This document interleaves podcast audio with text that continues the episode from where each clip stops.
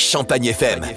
C'est la carte postale. Dans la carte postale du jour, on vous emmène dans les Hauts-de-France, à Amiens. C'est ici que se trouvent les célèbres ortillonnages, un véritable écrin de nature au cœur de la ville.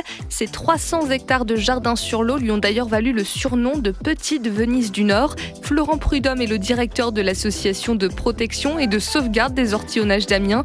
Il nous explique que sont ces ortillonnages et comment on les visite. Alors les ortillonnages, c'est euh, des petits canaux euh, qui sont au plein, cœur du centre-ville d'Amiens.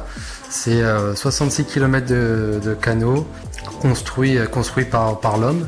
En réalité, ce sont d'anciens marais et c'est ce qu'on appelle les ortillonnages.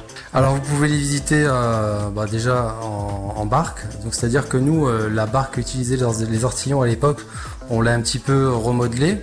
Euh, pour pouvoir accueillir euh, des touristes. Donc c'est une barque euh, traditionnelle d'Ortillon.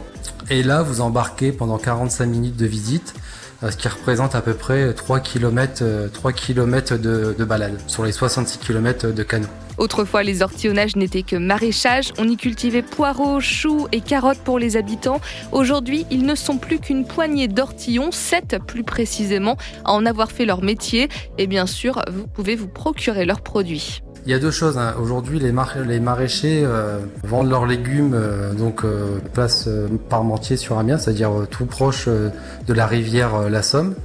Et une fois par an, on reconstitue ce qu'était véritablement le marché des ortillons, c'est-à-dire que on fait un départ en barque depuis l'association vers ce marché et on euh, donne les légumes dans les barques directement. Et si vous vous rendez à Amiens pour voir les ortillonnages, passage obligatoire également à la cathédrale Notre-Dame d'Amiens qui est la plus vaste cathédrale de France.